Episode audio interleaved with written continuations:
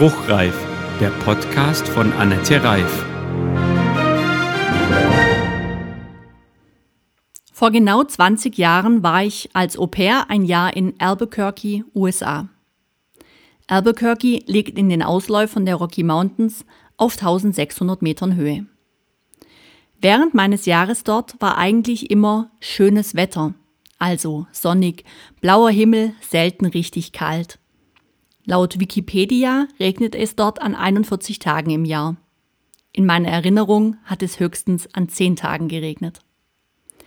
Alles in Albuquerque ist braun und staubig, außer am Rio Grande Fluss. Es ist letzten Endes eine Wüste. Seit meiner Zeit dort weiß ich Regen zu schätzen.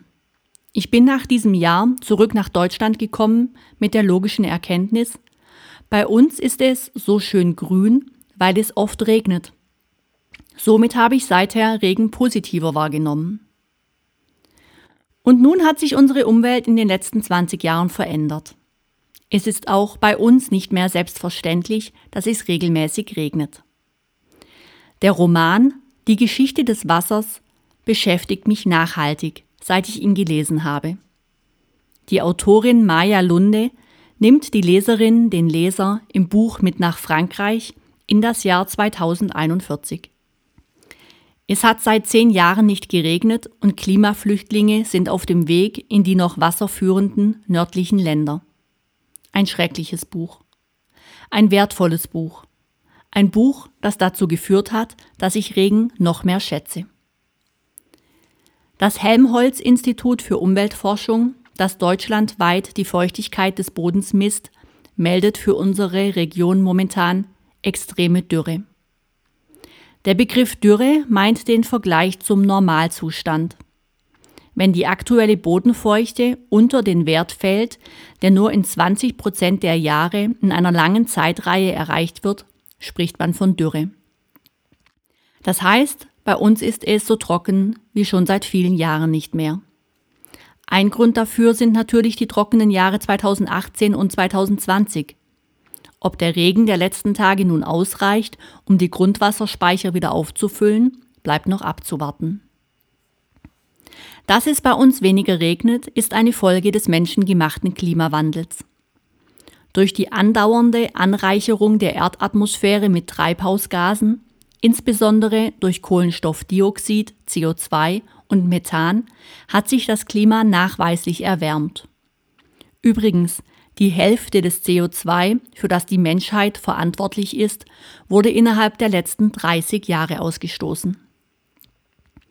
Über die Folgen der Klimaerwärmung herrscht bei Wissenschaftlern Konsens und sie sind nachweislich messbar und eben bei uns auch schon spürbar. Der messbare Anstieg des Meeresspiegels gehört dazu, aber eben auch veränderte Niederschläge.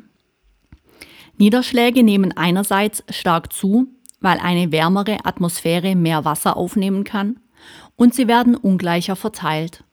Es wird also Gebiete mit deutlich mehr Regen geben, zum Beispiel Südostasien, und solche mit sehr viel weniger, zum Beispiel das Mittelmeergebiet.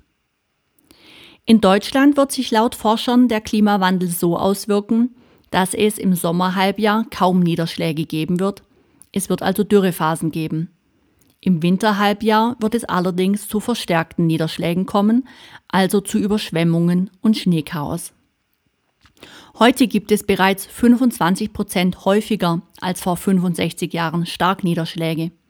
Das sind Niederschläge mit einer Dauer von bis zu 24 Stunden. Der Trend wird sich bis zum Jahr 2100 in der gleichen Geschwindigkeit fortsetzen. Zwischen den Jahren 2000 und 2019 gab es in Deutschland 10.700 Todesopfer durch Extremwetterereignisse. Der wirtschaftliche Schaden, der durch Extremwetterereignisse entstand, liegt bei 3,54 Milliarden Euro im Jahr. Trotz Klimawandel wird es übrigens weiterhin natürliche Wetterschwankungen geben, denn Wetter ist nicht Klima. Der Regen der letzten Tage tat mir gut. Und das frische Grün an den Bäumen auch. Ich finde, Regentage sind Tage mit gutem Wetter.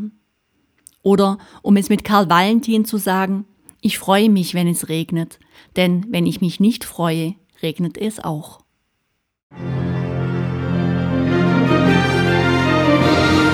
Das war Spruchreif